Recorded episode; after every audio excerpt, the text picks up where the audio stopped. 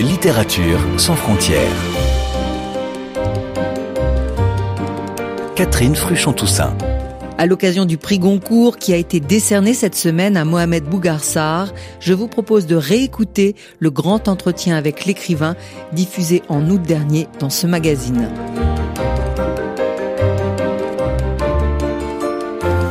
Bonjour à toutes et à tous. Et voilà, c'est la rentrée, la rentrée littéraire. Après quelques semaines de pause estivale, je suis ravie de vous retrouver sur cette antenne pour vous présenter et feuilleter avec les auteurs les livres qui font l'actualité. Et parmi les 521 nouveautés annoncées en librairie, se distingue un roman qui sans doute contient à lui seul tous les autres, presque, puisqu'il pose précisément la question de l'écriture, dans toutes ses joies et ses souffrances, l'inspiration, la reconnaissance, la vocation, la sueur, le plagiat, l'impasse, la nécessité, l'engagement et j'en passe, et plus encore peut-être la question de l'écrivain, qui souvent n'est lu et compris que par le prisme de son identité, son genre, son pays et sa couleur de peau. Bonjour Mohamed Bokarsar. Bonjour Catherine Fruchon-Toussaint et bonjour à toutes et à tous. On avait déjà lu avec ferveur vos trois romans précédents, mais là c'est avec éblouissement que l'on dévore votre nouveau livre qui paraît sous le titre La plus secrète mémoire des hommes, coédité par Philippe Ray en France et la maison Jimsan au Sénégal. Une fiction aussi étourdissante que brillante, voire provocante, puisque dans un récit gigogne, vous faites le portrait de celles et ceux qui vivent et meurent par, pour la littérature. À commencer par votre premier narrateur, Diegan Latirfaï, jeune écrivain sénégalais qui par hasard découvre un livre qui va changer son existence. Un texte devenu culte et introuvable qui en 1938 a déclenché toutes les passions, reçu un prix littéraire majeur avant d'être accusé de plagiat, provoquant la disparition totale de son auteur. Une histoire qui n'est pas sans rappeler celle de Yambo Wologem, récompensé en 1968 par le Renaudot pour Devoir de violence, puis rejeté à cause des emprunts littéraires découverts a posteriori. Évidemment, même si votre roman n'est pas sur les traces de cette affaire, vous avez dédié votre livre à cet écrivain malien déchu. Pourquoi Mohamed Bogarsar? D'abord parce que c'est un écrivain que j'admire énormément. J'ai beaucoup aimé et même adoré Le devoir de violence. C'est l'un des textes phares et l'un des textes qui ont changé ma vie de lecteur. La deuxième raison, c'est que comme lecteur, euh, mais aussi comme euh, simplement jeune universitaire, euh, à l'époque où j'étais encore un universitaire sérieux, j'étais fasciné vraiment par les figures d'écrivains légendaires et par les manuscrits maudits. Il se trouve que en Yambo le Game et en Le Devoir de violence, j'avais les deux, un écrivain légendaire, une figure euh, un peu contestée, un peu sulfureuse comme cela, et puis un manuscrit, un livre un peu maudit, frappé de malédiction, et tout cela faisait que euh, Yambo le Game et le Devoir de violence me fascinaient, m'obsédaient, et en eux, je trouvais un ensemble de réflexions, euh, d'obsessions qui m'habitent depuis très longtemps autour de la littérature, de sa nécessité, autour de la disparition des écrivains, autour de la légende que les écrivains se fabriquent, autour de la manière dont on parle des écrivains qui, pour une raison ou pour une autre, se sont absentés. Donc c'est pour cela que j'ai voulu rendre cet hommage aussi à Yambo Ologam pour qu'on le lise surtout, pour qu'on le relise, pour qu'on se souvienne de lui. Et c'est simplement aussi l'hommage d'un lecteur, d'un jeune lecteur qui a été guidé à un moment donné par un écrivain et par un livre. Voilà. Et pour souligner aussi sans doute euh, la grande solitude qu'il a dû traverser ensuite après euh, ce succès phénoménal et puis cette euh, déchéance, le fait qu'il a été abandonné, qu'il a été stigmatisé. Oui. Ça, ça m'a beaucoup touché parce qu'il ne faut pas oublier qu'il traverse tout cela entre 28 et 32 ans, donc très jeune finalement, et que je me dis qu'à cet âge-là, oui, on est encore relativement jeune, même si on est en le game, qu'on est certainement génial, il y a une solitude profonde qui frappe et qui transparaît même dans, euh, qu'il exprime lui-même. Lorsqu'on lit les lettres qu'il écrit, euh, lorsqu'on recueille des témoignages, lorsqu'on s'intéresse un peu à sa vie et qu'on voit ce que sa vie est devenue après cet épisode-là, son retour au Mali, son isolement, c'est un, un caractère un peu sauvage, certains ont même dit qu'il était devenu fou. Tout cela fait que c'est C'est une trajectoire qui est touchante, mais ce n'est pas du sentimentalisme. C'est simplement qu'on se rend compte de la manière dont euh, un écrivain, un esprit, parce qu'il a été libre, parce qu'il a tenu un discours qui n'était peut-être pas le plus consensuel qui soit, peut être attaqué de tous bords autant par euh, la presse littéraire française que par l'intelligentsia africaine de l'époque. Donc cette solitude-là m'a aussi touché et je me suis dit qu'au fond, c'était peut-être ça aussi la métaphore d'une vocation littéraire. C'est qu'on choisit aussi un chemin de solitude. Il se trouve simplement que pour certains, ce chemin de solitude peut devenir un calvaire, et c'était le cas pour euh, Yambo euh, Wologem, ce qui ne l'a pas empêché du tout d'être l'écrivain qu'il est aujourd'hui, euh, reconnu en tout cas par ceux qui s'intéressent à son œuvre. Et justement, en souvenir euh, de cet auteur Yambo Wologam, je vous propose euh, d'écouter un extrait d'une archive sur RFI où on entend sa voix et où on l'entend parler d'écriture. Il ne s'agit pas dans des prochains livres, à l'occasion accidentellement d'un prix Renaudot qui m'est tombé sur la tête, d'ouvrir boutique. je pense que on écrit parce que l'on arrive à une espèce de densité d'être qui débouche sur quelque chose. Alors, euh, dans la mesure où ce devoir de violence s'arrête en 1947 et où il est évident que l'Afrique ne s'est pas arrêtée à cette période et qu'il y a beaucoup de choses également qui sont passées après, il y a une fuite à ce livre. Mais euh, cette fuite me prendra euh, trois, quatre ans de rédaction si effectivement je veux faire euh, une œuvre et non pas m'insurger en conteur, euh, bricolant euh, des, des historiettes pour, pour vendre des livres. Et l'on revient à votre roman Mohamed Boukarsar, puisque après cette question de l'écrivain et du plagiat éventuellement donc euh, inspiré euh, par euh, l'affaire Yambo Wogolem. de toute façon, la question du plagiat, on peut partir du principe que toute la littérature est palimpseste et que tout a déjà été écrit. Reste que les livres ne réussissent pas unanimement à nous toucher de la même façon. Il faut bien qu'il y ait quelque chose de plus. Et ici, pour votre euh, premier narrateur, euh, Diegan, à la beauté du livre d'Eliman s'ajoute le mystère euh, de l'écrivain qui a disparu après donc avoir été écarté du monde littéraire français en 1938. Et donc, Diegan commence une quête pour retrouver la trace de cet homme euh, devenu euh, un fantôme.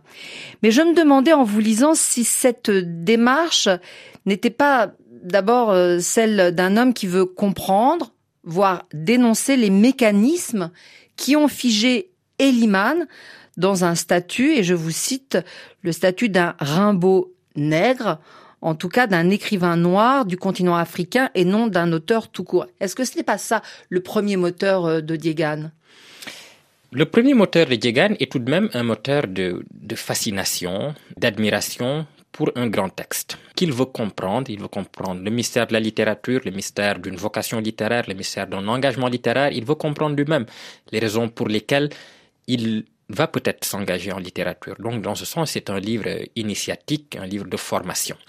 Mais c'est vrai que quand Jegan s'intéresse un peu plus à la figure de Yambo, de, de voilà, je fais lapsus, à la eh figure de, de, Eliman, il se rend compte qu'il y a tout un ensemble d'assignations, euh, d'attentes, d'enfermement, de catégorisation qui entourent parfois les écrivains africains et dans lesquels les écrivains africains peuvent s'enfermer eux-mêmes. Et c'est ça, peut-être finalement, ce qui est le plus pervers, c'est lorsqu'on écrit pour répondre à des attentes, ou lorsque certains vous lisent en essayant de trouver en vous un certain nombre d'attentes préformées qu'ils auraient et dont ils attendraient que vous leur donniez une, une réponse dans votre écriture, qu'elle soit africaine entre guillemets, qu'est-ce que cela signifierait, qu'elle soit un peu exotique, un peu exotisante, euh, qu'elle vienne combler un désir d'ailleurs ou de euh, vraiment de, de voilà d'une sorte d'ouverture comme ça vers un ailleurs qui serait inconnu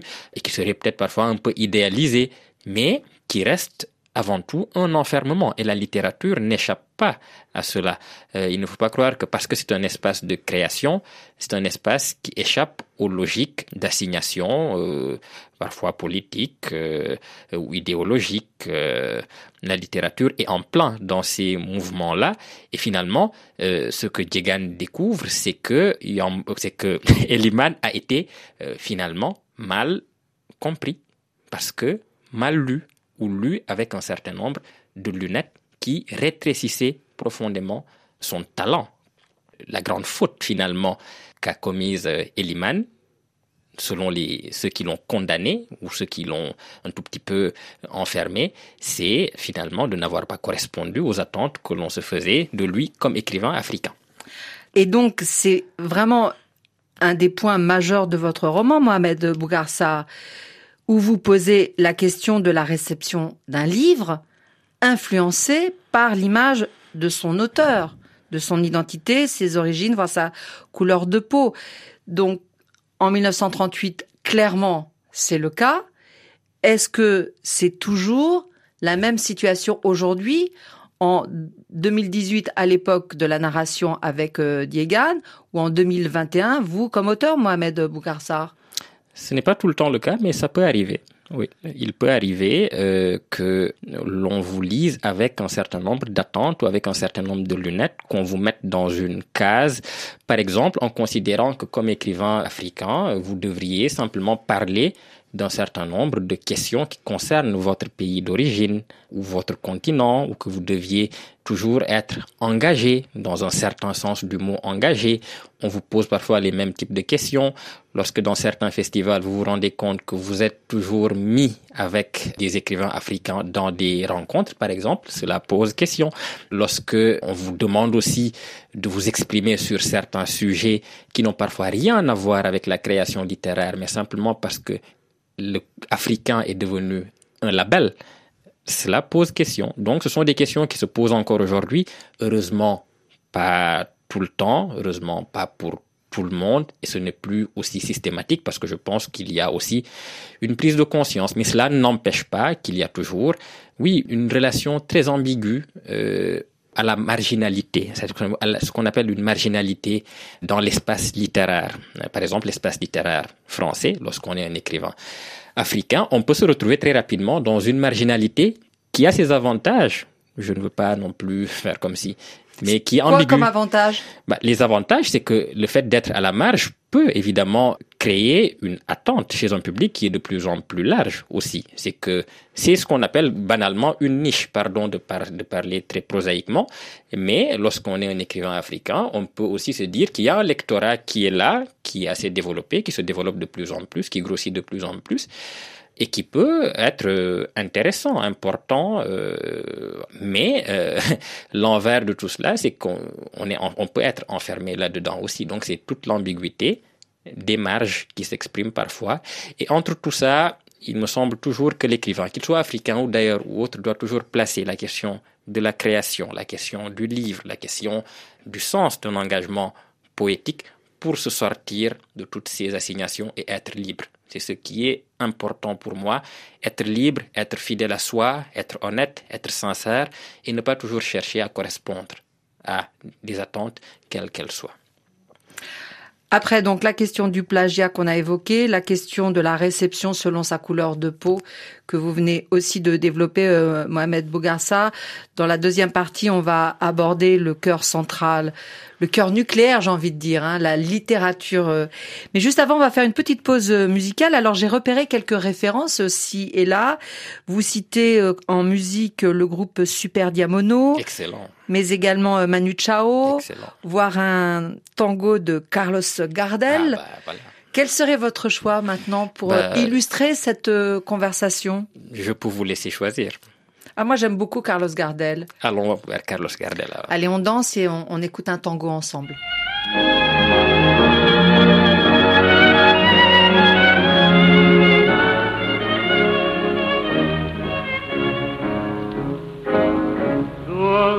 El parpadeo de las luces que a lo lejos van marcando mi retorno.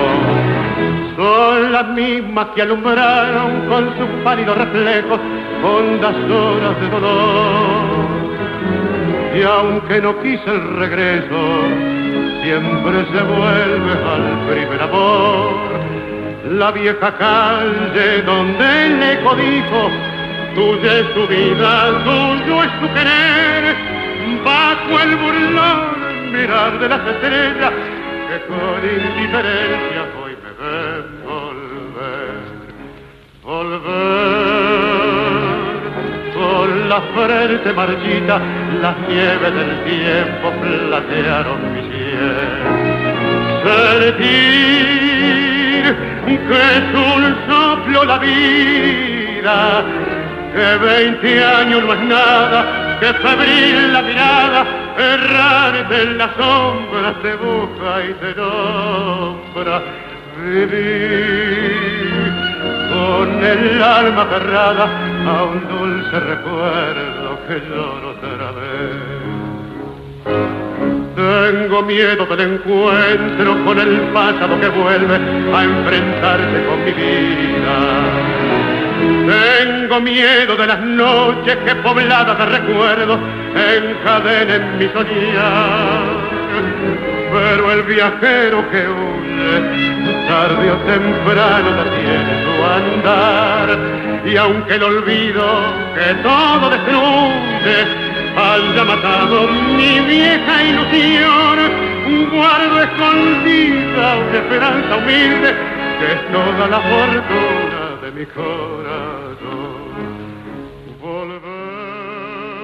Vous êtes bien l'écoute de littérature euh, sans frontières sur RFI en compagnie aujourd'hui de Mohamed Bougarsar qui vient de publier La plus secrète mémoire des hommes aux éditions Philippe Ray et Jim San. Un titre emprunté à Roberto Bolano. On reste un peu dans cet esprit euh, sud-américain, justement. Cet écrivain chilien qui est décédé en 2003, dont vous mettez euh, un texte en exergue et qui finit avec euh, ces mots. Et un jour, l'œuvre meurt, comme meurent toutes les choses, comme le soleil s'éteindra, et la Terre, et le système solaire, et la galaxie, et la plus secrète mémoire des hommes. Un extrait donc du livre Les détectives sauvages de Roberto Bolaño. Qu'est-ce que c'est exactement la plus secrète mémoire des hommes, Mohamed Bogarsa Eh bien, c'est évidemment toute la question du livre. Il se peut que la plus secrète mémoire des hommes, ce soit la littérature, ou que ce soit, plus exactement, le mystère de la littérature, le fait de se confronter à l'histoire de la littérature, à l'histoire des grands écrivains, et surtout à ce que la littérature nous promet toujours comme découverte, comme révélation de l'absolu, et qui finalement se dérobe aussi. Mais c'est dans ce mouvement-là, dans cette promesse toujours impossible, toujours déchue ou toujours trop grande pour les petits êtres que nous sommes comme écrivains ou comme lecteurs, que se situe euh, l'aventure. C'est ce qui me semble toujours intéressant, c'est de tenter l'aventure, de jouer la littérature comme un pari, comme quelque chose qui peut vous apporter une réponse, qui vous emmène. C'est vraiment comme passion, quelque chose qui vous promet une passion, qui peut vous brûler, peut-être, mais qui vous meut tout de même. Comme lecteur, comme écrivain, je pense que j'ai cette passion, je pense que je ne suis pas le seul à l'avoir, je la partage avec des millions d'autres, des milliards d'autres personnes. Et c'est la question que je me pose finalement. Pourquoi sommes-nous toujours fascinés à ce point par les livres? Qu'espérons-nous d'eux? Qu'attendons-nous d'eux? Qu'on soit lecteur ou qu'on soit écrivain, ce qui pour moi est une seule et même chose à un certain point, Qu'attendons-nous de ces, livres? Qu'attendons-nous de la littérature? C'est la question. Donc, la plus secrète mémoire des hommes peut être beaucoup de choses dans le livre. C'est peut-être la mémoire d'Eliman, lui-même ce personnage qu'on cherche. Ça peut être la mémoire de l'histoire euh, entre la, France et le Sénégal, ou entre l'Europe et l'Afrique. Ça peut être euh, la mémoire des ancêtres d'Eliman, dont je parle un peu dans le livre. Mais au fond, la réponse que je donnerai, qui peut différer selon les lecteurs, je crois que la plus secrète mémoire des hommes repose dans la littérature. Ce qui ne dit pas la nature de cette mémoire, mais est-ce que c'est si important au fond? En tout cas, vous parliez d'aventure tout à l'heure. Et c'est vrai que c'est une aventure, euh, ce texte que vous nous proposez, une merveilleuse aventure qui traverse les époques, les continents, on l'a dit, l'Afrique, l'Europe, mais aussi l'Amérique du Sud, en passant par les Caraïbes, avec des personnages de différentes cultures. On traverse des guerres, la première guerre évidemment, avec euh, les tirailleurs sénégalais, mais la Seconde Guerre mondiale, avec euh, le nazisme, la persécution des Juifs, les guerres civiles.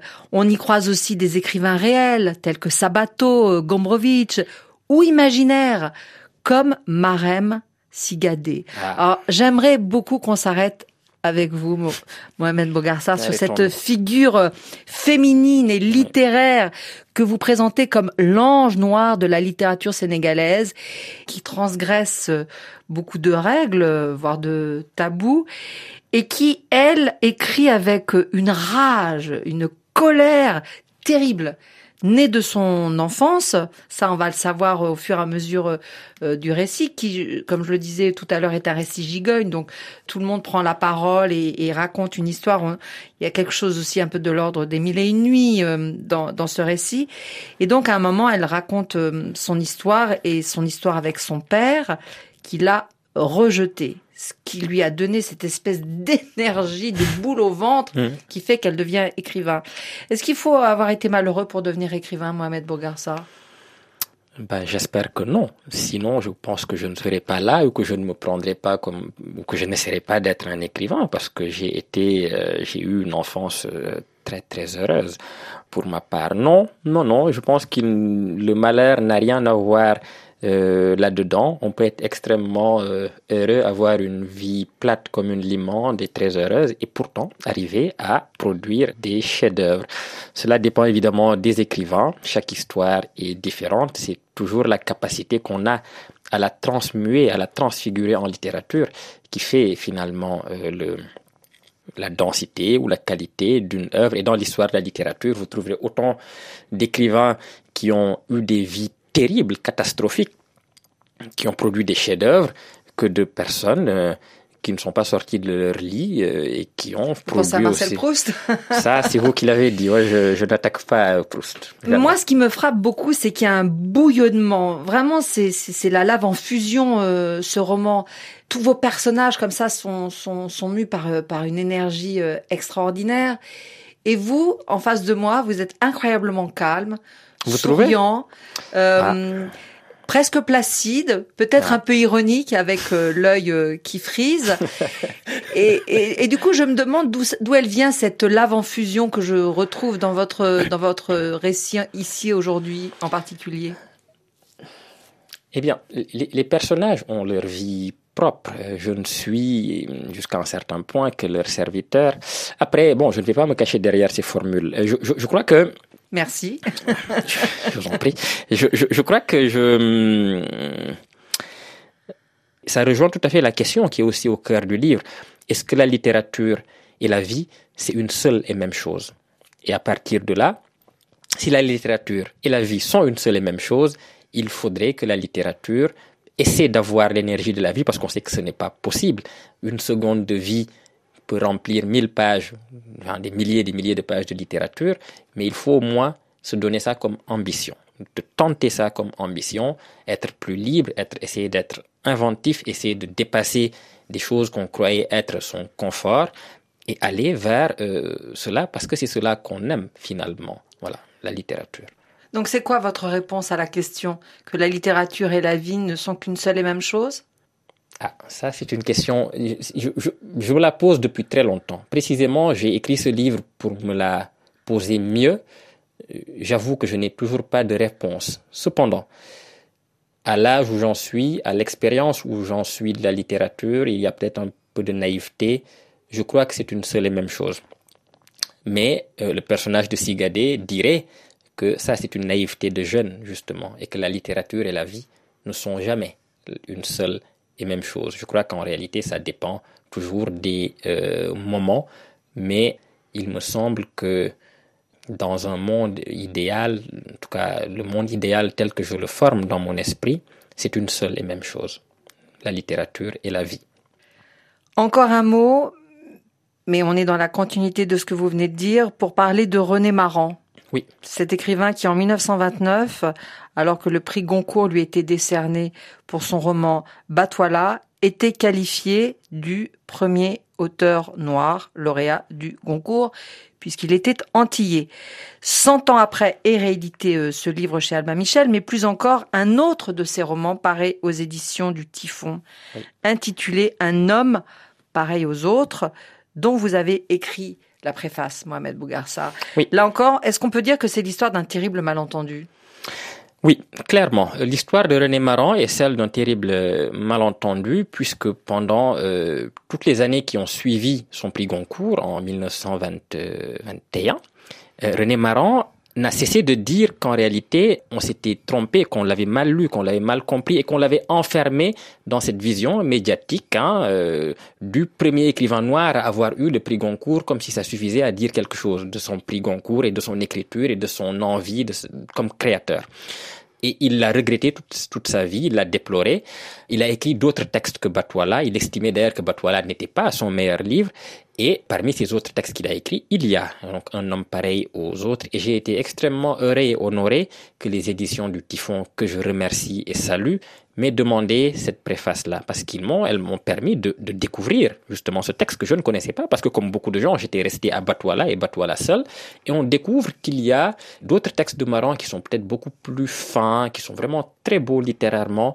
Euh, Maran est une figure, je pense, qui est peut-être un peu trop réduite à ce, à ce, à ce là mais qui, que c'est un véritable écrivain, un véritable styliste, très, très, très, très beau style, et qui a des préoccupations qui sont très contemporaines, finalement, parce que euh, ce sont des questions liées aux impasses de la couleur de peau, au fait d'ériger la couleur de peau comme un révélateur suprême, et euh, dans ce roman, Un homme pareil aux autres, on suit l'aventure d'un protagoniste qui se demande si l'amour est possible entre des personnes de couleur de peau différentes. Ce qui, en poussant un peu, n'est pas si loin de certaines questions qu'on peut se poser aujourd'hui encore ou de certaines polémiques qui sont liées, oui, à la race, pour le dire, en, en mettant beaucoup de, de guillemets, évidemment. Mais Maran avait déjà, avant la négritude, disons, posé ces questions-là, et il est tout à fait intéressant, je pense, aujourd'hui, de relire cet écrivain et de ne pas considérer que c'est juste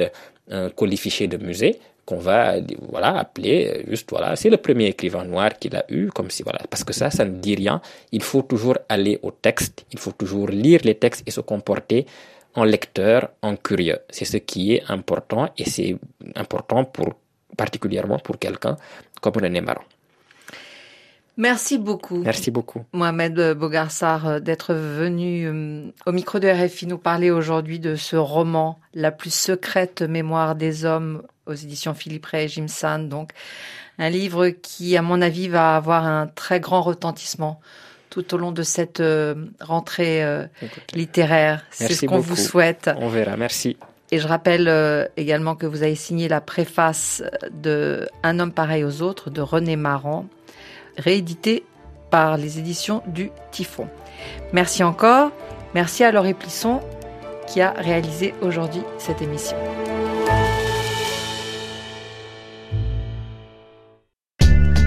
Religion du monde.